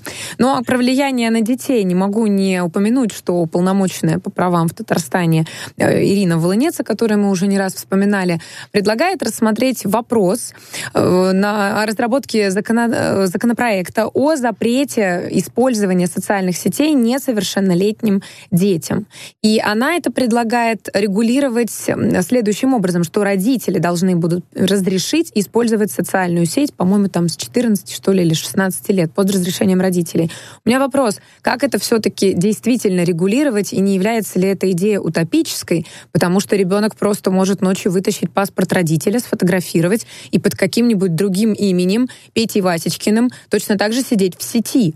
И это уже будет, извините, новое веяние. Это будет куча взрослых людей, и ты никогда не будешь знать, с кем ты переписываешься в интернете. Не породит ли это новую проблему? Ну, все это в первую очередь говорит о том, что интернет очень сильно повзрослел, и его теперь воспринимают всерьез. Это не какая-то, знаете, как в зоопарке площадка молодняка, где медвежатки, тигрятки, львятки, все бегают на одной площадке, играют, кувыркаются, там, кусаются, борются, и всем смешно на это смотреть. Ну, все, детство в интернете закончилось. Надо ли делать то, что вы говорите? Безусловно, оно все к этому давно шло и уже пришло. В общем-то, для, не знаю, надо быть по-моему, не совсем психически здоровым, чтобы думать, что в интернете есть какая-то анонимность. Вот у меня есть телефон, например, как и у всех, да, если я с телефона что-то напишу, зайду куда-то через это, как его, ну, понятно, через телефонного оператора и анонимно что-нибудь напишу. Так телефон там оставляет следы свои, это именно он, это мой телефон. О чем он везде пишет у оператора. Если это касается МВД или ФСБ, найти персонажа, который это писал, это вот щелк, и вот ты уже тут. Ничего хитрого в этом нет абсолютно. Далее а вот э, интернет и компьютеры породили массовое увлечение компьютерными играми. Вот кто может играть? Вот мы с вами, наверное, не очень. Взрослая жизнь, она как-то вокруг не других вещей сосредоточена. Но, тем не менее, есть люди, которые любят играть. А в первую очередь это накрывает детей, которые... А дети, они просто ничего не соображают. Это же не так сказать, ну, человек, не достигший э, зрелости, взрослости, он себя в массе аспектов не контролирует. Дай волю ребенку, он будет жрать только мороженое, торты, эклеры и запивать все это сладкой кока-колой. Родители разрешают ему это делать? Нет. Почему? Потому что заботятся о его здоровье. Точно так же и здесь. Вот если ребенок, ну, ну если его из-за компьютера не выгонять, он по 16 часов будет сидеть играть, не отрываясь. А игры приносят какую-нибудь пользу? Ну, какое-то время, знаете, вот проходят соревнования, где там какие-то большие при... киберспортивные соревнования, где там серьезные призы туда-сюда. Ну, это очень далеко не по всем играм, и очень далеко не все там победителями становятся. То есть, исходить из того, что ребенок будет играть в игры и на этом заработает, ну, это примерно как играй в шахматы, станешь чемпионом мира, а мы все разбогатеем. Это глупость. Ну, первые до таких вещей, например, из того, что я знаю, додумались китайцы. у них запрещено детям играть, если правильно помню, больше полутора часов в неделю. Как это делается? Ну вот я сижу перед ноутбуком, в нем есть камера. Вот ты заходишь в свой аккаунт, но и ноутбук твой отследят, и IP, и все на свете, да. И на тебя смотрит упомянутый выше искусственный интеллект. Ты ты или не ты, поворочай головой туда-сюда, чтобы оно точки, ну, у человека, например, вот расстояние между глаз, расстояние между зрачками и вот низом носа, началом ушей, мочками ушей, они не меняются. Их нельзя изменить. Даже если вы сделаете пластическую операцию, любой электронный болван вас в полторы секунды опознает, что это вы. Потому что эти расстояния нельзя изменить, а это вы. Ну, вот поглядел и говорит, дорогой сынок, ты уже час отыграл, осталось у тебя полчаса. Отыграл полчаса, тебя выключили. С аккаунта папы не зайти, потому что оно опять на тебя смотрит. Пока фотографию там показывать бессмысленно, оно трехмерно смотрит. Нет, играть Это будет искусственным будешь. интеллектом регулироваться, правильно вас понимаю? Это, это уже давно регулируется в Китае, несколько лет. И мы идем потому по тому же пути. Да, все пойдут по этому пути, потому что дети тупые, они не понимают, что какую угрозу несут эти постоянные игры. Их надо ограждать от этого. Но, соответственно, способы, методы и средства отработаны. Нет, вы не будете играть по 16 часов. Это вредно для детского организма и, в частности, для мозгов. Иди гуляй, бегай во дворе, там, палкой крапиву руби и прочее, как твой дедушка и прадедушка. Вот тогда для тебя тебя будет польза. А так нет. Все это, я, знаете, это когда-то, ну, совсем недавно, ой, вы еще скажите, что в интернет будут по паспорту пускать. Да, и да вы и сейчас туда ходите по паспорту. Просто потому не в курсе. Что да, большинство, ну, дураки, потому что большинство ходит с телефонов, да, и все это видно. Где ты был, что делал, какие ресурсы посещал. Ну, соблюдайте цифровую гигиену. Не ходите по всяким помойкам, не играйте в идиотские игры. Это, знаете, оно что же и на работе, например, граждане приходят – Якобы сидит менеджер за компьютером, какие-то вопросы решает. На самом деле сидит в интернете, читает какую-то чушь или играет. А я, например, работодатель, а у нас капитализм, а я тебе плачу за то, чтобы ты работал 8 часов не курил, не кофе пил, там, не в игры играл, не письма читал, чтобы ты работал, я за это плачу. Поэтому на офисных компьютерах стоит отслеживающий софт, на какие сайты ты ходил, сколько времени ты там провел, как ты в сортир пошел, сколько в сортире просидел, сколько ты на обеде был и прочее, и прочее. Ну, а что вы хотели? Ну, если я плачу за работу, так будь любезен, работай. Иначе получается, ты меня обманываешь, да, работодателя? Денег хочешь, а работать не хочешь? Нет, я это прекращу. Так что все эти практики, они сливаются воедино, и никто не уйдет обиженный. Никто. Там такой надзор и такой тоталитаризм, что нам и не снилось. Вот. Дмитрий Юрьевич, у меня будет вопрос во второй части, нашей второй части. Вы, как родители, отслеживали ли тот контент, контент, который потребляют ваши дети? И, собственно, вернемся к этому через некоторое время, потому что мы уходим на новости. Оставайтесь с нами.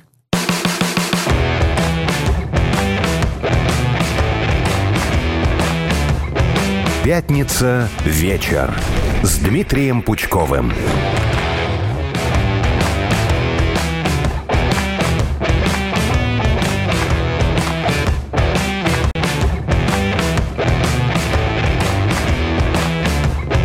Пятница вечер с Дмитрием Пучковым. Мы продолжаем второй час программы «Пятница. Вечер» с Дмитрием Пучковым. У микрофона Алена Минчук. И я повторю свой вопрос.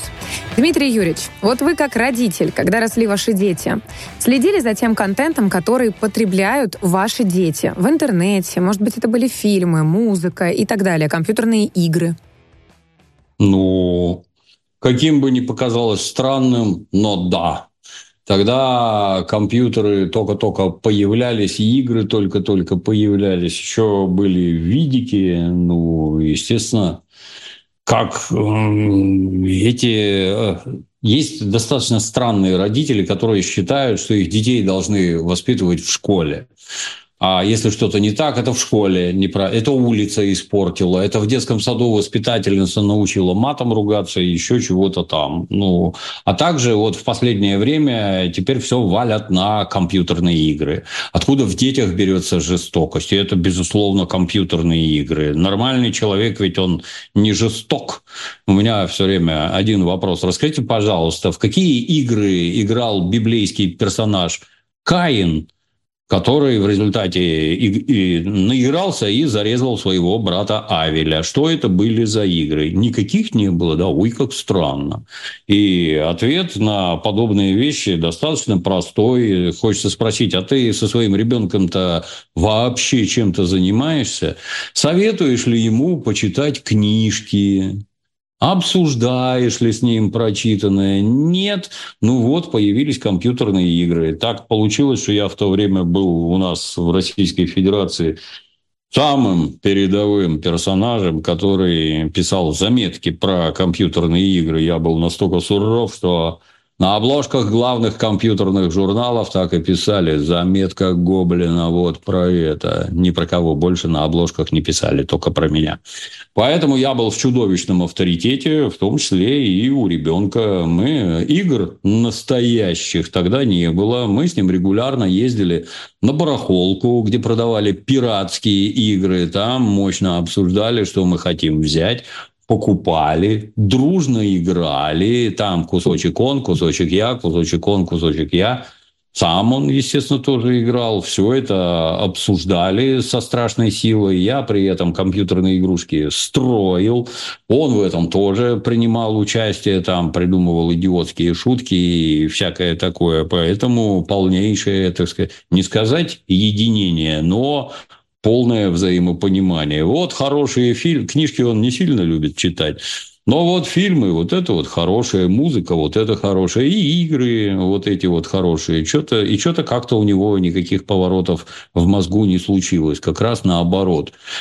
И, так сказать, подводя черту, ну, детьми заниматься надо, они не должны у вас как трава под забором расти. Надо вместе с ним играть в игрушки, надо эти игрушки с ним обсуждать, рассказывать, что такое хорошо, что такое плохо. Но тут, конечно, есть особый аспект. Для того, чтобы все это делать, ты для этого ребенка должен быть авторитетом, он тебя должен слушать. А как такого добиться? Ну, тут уж никому не посоветую. Но должно быть именно так. Вот. Вопрос у меня возник на фоне того, что раньше, как минимум в моем детстве, и предполагаю, что в детстве вашего сына, а, компания Disney а, производила прекрасные детские сказки, которые были о традиционных отношениях между людьми, про дружбу, про любовь и так далее. А вот недавно Дисней обвинил в своих же провалах фанатов собственных, сказав, э, значит, у них за 2023 год вышло более 30 картин, на каждую был бюджет более 200 миллионов долларов, и окупился лишь один один. И когда я немножко почитала, я выяснила, что неназванный руководитель компании, имени уточняется журналисту из э, издания ПАК сказал, что вот нам говорят, снимайте фильмы лучше, а на самом деле это означает, снимайте фильмы, которые соответствуют регрессивным гендерным стереотипам или отдают главную роль в сюжете мужчинам. Я приведу примеры, я вчера еще немножко покопала, и действительно, в Диснее сейчас выходят э, весьма странные, э, скажем так, детский, детский продукт, очень странный. Например, у них есть мультшоу, посвященное действиям в чрезвычайной жизненной ситуации.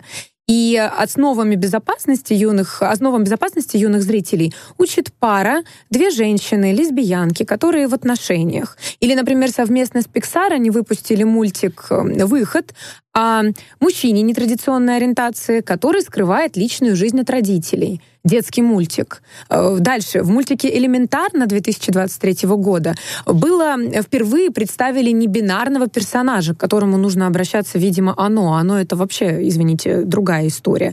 В «Русалочке» наверняка вам известно Ариэль, которая всегда была с белоснежной кожей, почему-то стала играть темнокожая певица Холли Бейли.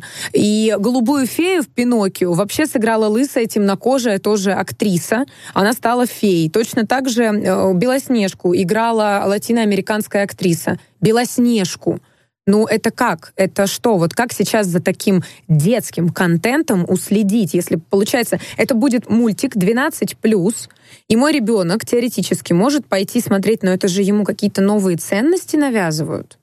Естественно, да. Это инструмент для форматирования мозгов, направленный на детей.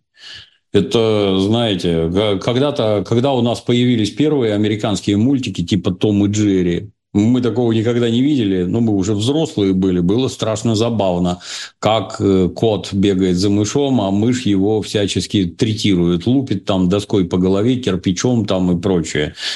Нам страшно смешно было. А, а вот наши женщины, им эти мультфильмы не понравились. Они говорят, что это за фигня? В смысле? Весело же. Ну, что тебе весело? Посмотри, он его все время бьет. Здесь кругом насилие. И я не хочу, чтобы наш ребенок такое смотрел. Немая сцена. А что же ему смотреть? А есть нормальные советские мультики. Советские. Вот их надо смотреть. Обратите внимание, то же самое говорят даже на канале «Спас», где Советский Союз ненавидят так, что кушать не могут, а мультики надо смотреть советские. Но что же это получается? Что советские проклятые большевики учили наших детей, то есть нас, чему-то разумному, доброму, вечному, а вы чему учите? Я бы еще мог понять, что если бы у вас вот этот вот мультик, где там, ой, что вы хотите, чтобы мы снимали там вот что-то там гендерное, если он у вас про гомосексуалов, ну, на здоровье, там они, наверное, уместны. А если нет, а зачем они тут нужны? Объясните. Вот зачем? Почему не про людоедов? Хотя я не сомневаюсь, они до этого дойдут.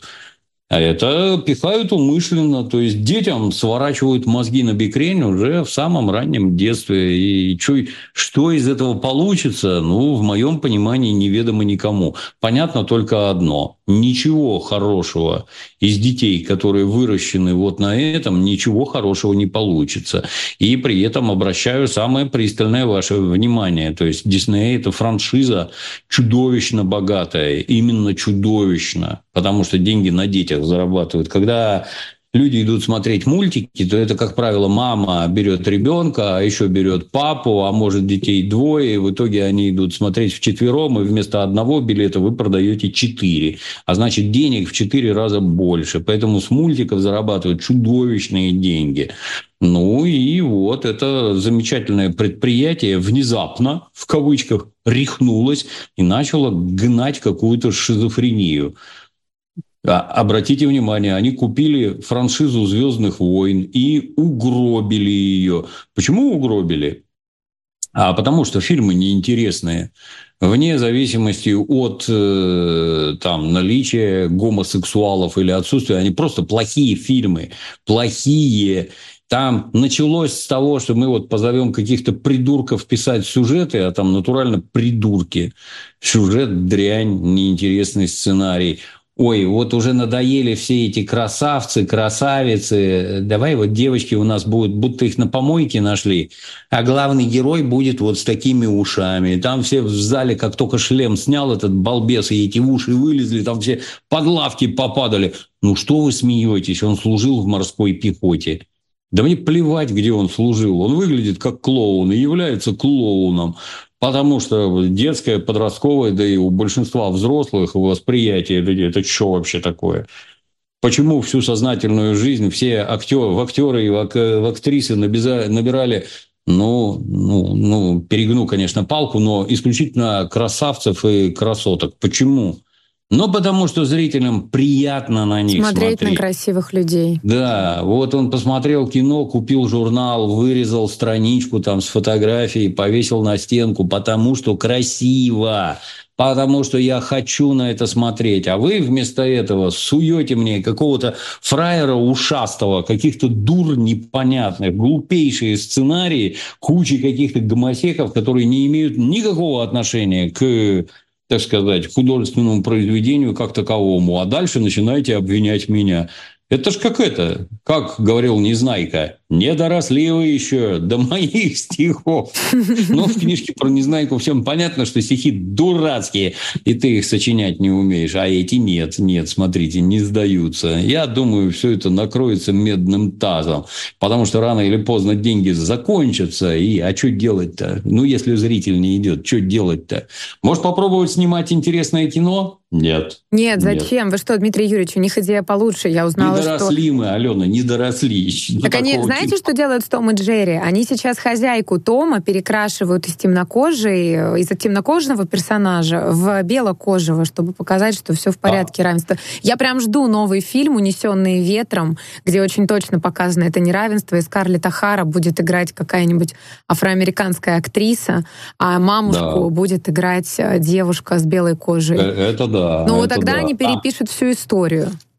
В Томе и Джерри они, ну, там от э, прислуги негритянской там только ноги видно. Они ноги да, перекрасили, перекрасили да. в белый цвет, а потом ее переозвучили, потому что всем слышно, что это говорит негритянка, а они ее заменили на ирландку. Она теперь с ирландским акцентом говорит. Она белая и говорит с ирландским акцентом. Ну, Но это же неправда, баллов. там же не это было. Я, я-то помню, как так было. Точно. За что? А Зачем? А, у, меня, у меня вопрос, а ирландцам не обидно? Нет? Как вообще? Надо их, а кстати, спросить. Это любопытно. Да. Вы бы лучше показывали все как есть и говорили, у нас российская страна, в соответствии с нашими американскими российскими традициями мы снимали вот такие российские мультики. Посмотрите, дети, наверное, это нехорошо расистом быть, но вот история у нас вот такая. Но нет, нет, мы все переверем, все перекрасим, перерисуем, а что такого? Все нормально. Ну, кстати, про животных. Вы знаете, что с помощью нейросетей ученые намерены создать э, специальное устройство, которое будет переводить с собачьего и кошачьего языка на человеческий. Вот что бы ваша собака про вас рассказала? Как вы считаете, это вообще опасное мероприятие? Э, очень оптимистичные расчеты считают, что через три года искусственный интеллект будет готов и, собственно, обученный на записях звуков и движениях животных будет способен переводить, и мы будем друг друга понимать. Это чем-то ну, опасно, как считаете? Тут, в общем-то, ну, собаки знают, разбирают, боюсь наврать, не то 200, не то 500 слов угу. человеческих, они их понимают. И, в общем-то, по уровню развития находятся где-то примерно возле сильно умные собаки, где-то возле трехлетнего ребенка.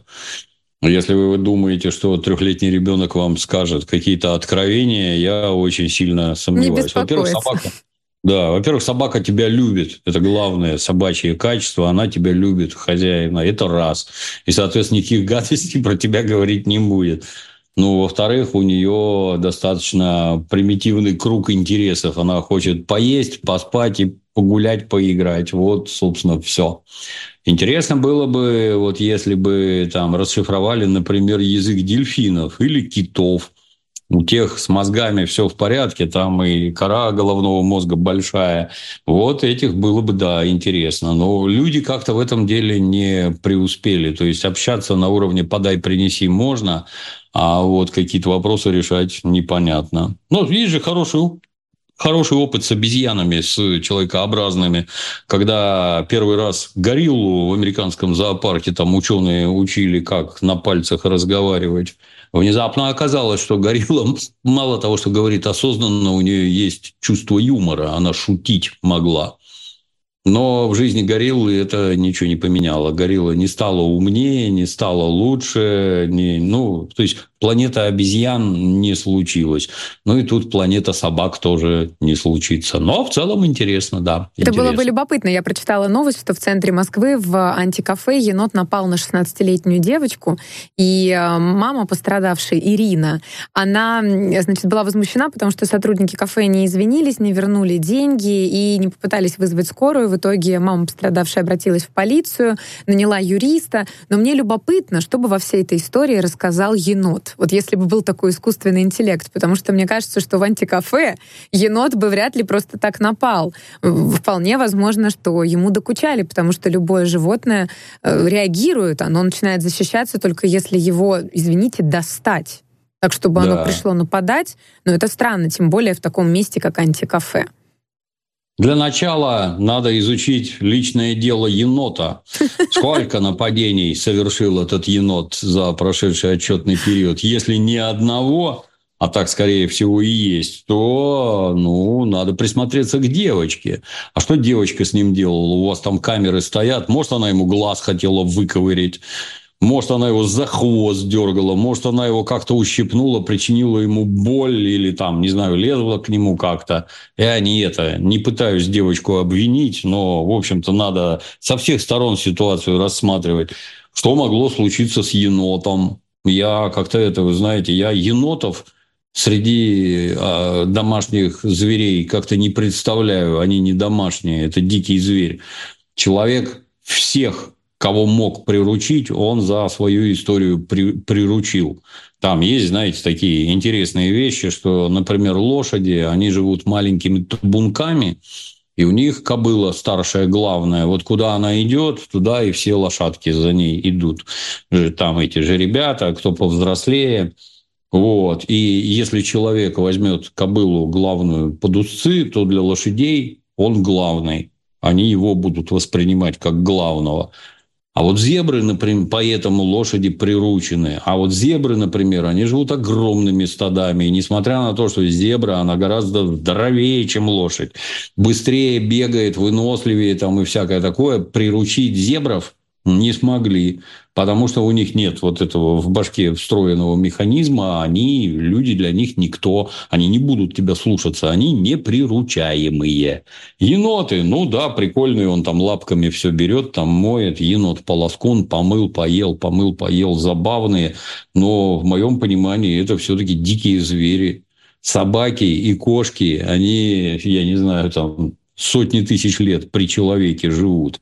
И среди них давно выведены такие, которые людей только любят. Да и то, знаете, вот у азиатских пастухов есть такие собаки, называются алабаи. Азиатская овчарка. Это здорово. Есть кавказская, она лохматая, а алабай у него короткая шерсть. Ну, так вот, там, когда в деревнях, это ж это все просто. Если щенок агрессивный, на кого-то, на кого-то там бросается, кусается, его просто топят без затей и из него не вырастает агрессивная собака. И путем вот такого отбора эти алабаи, они крайне доброжелательные по отношению к людям, хорошие собаки, потому что их такими вывели. А енотов кто выводил? Ответ – никто. А за каким бесом вы их тащите в какие-то общественные места? У вас есть, вот тут вопрос хочется задать, а у вас есть какая-нибудь справка, в соответствии с которой вот так вот можно? Я такое кафе в Питере одно видел, на Фонтанке у нас есть, я пару раз мимо проходил, ну там за окном видно, что там внутри какие-то десятки котов, просто десятки котов сидят, ну, наверное, прикольно, но я не знаю. А как там с запахом? Ой, а не очень. Я была однажды из интереса. О, Совсем не очень. А Мне не понравилось. А как там с аллергией? Очень а не случилось бы там у девочки, например, девочка котов переносит, а енотов не переносит, а у нее какой-нибудь там анафилактический шок или как это называется, я не знаю, кто виноват будет. Нафига вы вообще к ним близко подходите? Знаете, вот у меня все время перед глазами стоит, вот стоит милиционер, и держит на строгом поводке, э, на строгом ошейнике собаку. Вам приходит в голову подойти и ее погладить. Это служебная собака, она это настроена крайне серьезно. Приходит в голову подойти погладить. Нет. Я вот как-то к зверям вот так отношусь. Не надо. Я, ну, если он ко мне подойдет, этот енот, меня обнюхивать и всякое такое, ну, давай, понюхай. Я при этом не буду там к нему лезть, приставать и все такое. А тут не знаю. На мой взгляд, сама вот эта вот организация подобных заведений, она, мягко говоря, странная. А уж еноты там – это вообще край. Ну, надеюсь, что мы заставим задуматься владельцев антикафе, которые держат животных. Угу. Очень быстро угу. с вами летит время, Дмитрий Юрьевич, поэтому вынуждена в, тайм, в темпе вальса предложить обсудить рубрику «Малолетний дебил». Сегодня три претендента. Я их сразу озвучиваю, а вы, собственно, выбираете. Претендент номер один — это молодой человек, который показательно справил нужду на памятник «Медный всадник». Э, второй претендент — это, собственно, 29-летний молодой человек, который во время оформления ДТП э, с незначительными повреждениями решил пострелять из травматического оружия. И, собственно, пострадало еще три человека. Там произошла перепалка между четырьмя людьми в итоге. И третий претендент — это мужчина из Штатов, который требует у своей бывшей жены почку, которую когда-то ей предоставил, чтобы спасти жизнь, а после развода сказал «нет, я передумал, возвращай мне почку». Верховный суд, кстати, ему сказал «нет, это был подарок в браке, так что, увы, почка остается у бывшей жены». Ну что, кто у нас в топе? Ну, тут все хороши. Угу. Ну, это, в общем-то, это... Э, то, что гражданин помочился на медного всадника, ну, это он, видимо, на постамент забрался, я так понимаю, на камень забрался, оттуда гадил. На памятник-то гораздо выше стоит. Ну, что сказать, дорогие друзья, это проходит по статье хулиганство. Вот если вы в общественном месте справите хотя бы малую нужду, это хулиганство. А если вы своим причинным местом повернетесь к почтенной публике и, так сказать, в их сторону мочиться будете, то это называется те же действия, совершенные с особым цинизмом. А это уже уголовная статья, просто и без затей. За это можно сесть. Ну, наверное, пьяный был, я так подозреваю. То есть это, ну, для граждан это как-то списывает глупость поступка, там, принижает. Ну, ну идиот, натуральный идиот. Но он у нас который, в топе? Кого выбираем? Второй, да, да, да. Второй, который в присутствии полицейских из травматического оружия по кому-то стреляет, ну, это вообще... Я, я даже не знаю, что сказать. Это, ну, эти люди меня вообще изумляют. Знаете, как там на дороге остановятся, выскакивают, и там сейчас я тебе... Угу. У меня один вопрос все время. Ты драться-то умеешь? Ты зачем вылез? Тебя ж побьют, покалечат, там что-нибудь нехорошее получится. Ты как-то вот с мозгами, наверное, не сильно дружишь. Этого на второе место. Ну, а третий, который отдал почку и требует назад... А, этот, то есть я правильно это, расставила. Это тоже молодец, да. По-моему, они сами поделились как надо. Ну все, Ой, малолетний караул. дебил у нас недели да, ну выбрали. Ну люди, да. да, Дмитрий Юрьевич, ну мгновенно пролетело время, как обычно. У нас полторы минуты, собственно, мы нашим зрителям и слушателям передаем, что на следующей неделе мы встречаемся, правильно? Да. Все по расписанию. Да. У нас э, в связи да. с праздниками эфиры не отменяются, а только продолжаются. Ну так а мы точно. передаем слова поддержки нашим бойцам. Ребята, мы с вами. Мы знаем, что вы нас слушаете, кому это удается. Нам это очень приятно. Мы всем сердцем душой, головой, каждым миллиметром вообще нашего тела, мысли и так далее. Мы с вами желаем скорейшей победы, и все будет обязательно хорошо. Мы вас ждем и бесконечно благодарим. Да, Дмитрий Так точно. Да, парни, возвращайтесь домой живыми и здоровыми. Мы вас ждем. Да. Дмитрий Юрьевич, спасибо вам большое. До встречи через вам неделю. Да. Увидимся. Друзья, это была «Пятница вечер» с Дмитрием Пучковым. У микрофона была Алена Минчук. Подписывайтесь на наш телеграм-канал «Пятница вечер». Оставайтесь с нами и услышимся через неделю. Новости на радио «Спутник».